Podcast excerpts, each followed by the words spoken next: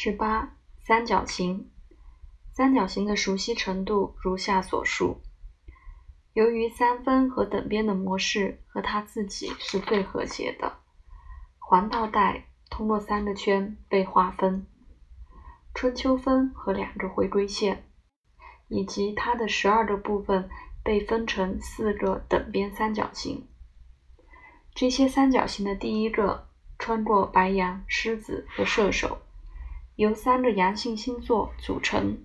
和包括太阳、火星和木星的宫位，这个三角形被指定给太阳和木星，因为火星不是太阳的派别。太阳在白天担任担任第一统治，夜晚是木星。白羊接近春分，狮子接近夏至，射手接近冬至。这个三角形在北部很显著。因为木星的分享在它的控制中，因为木星是多产和浮夸的，类似从北方来的风。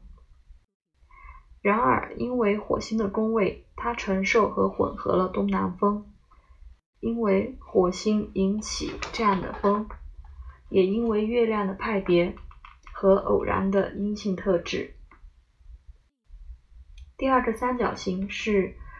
通过金牛、处女和摩羯引出的，由三个阴性星座构成，被指定给月亮和金星。月亮通过夜晚统治，金星通过白天统治。金牛依赖于夏天的回归线，处女接近秋分，摩羯接近冬至。这个三角形在南方很显著，因为金星的支配。因为这颗星穿过热和湿，它的能量制造了相似的风。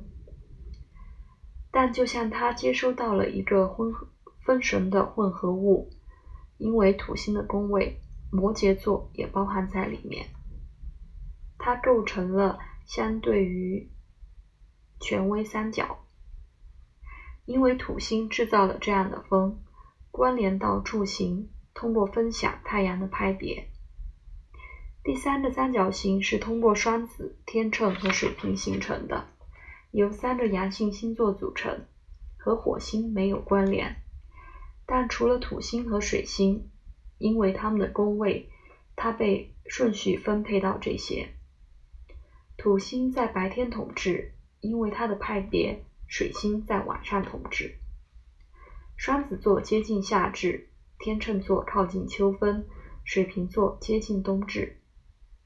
这个三角形也基本是东方体质构成的，因为土星，但通过混合东北，因为水星的部分和土星类似，因为它是昼形的。第四个三角形是通过巨蟹、天蝎和双鱼座画出的，仅剩下的剩余的星体火星，通过它的宫位联系天蝎座。伴随它，因为星座阴性的部分，夜间通过月亮和金星，通过白天进行双控。巨蟹临近夏天的循环，天蝎临近冬天的循环，双鱼靠近春分。这个三角形是西方构成的，因为它被火星和月亮支配，但通过混合。及金星的支配，它变成了南部和西部的方向。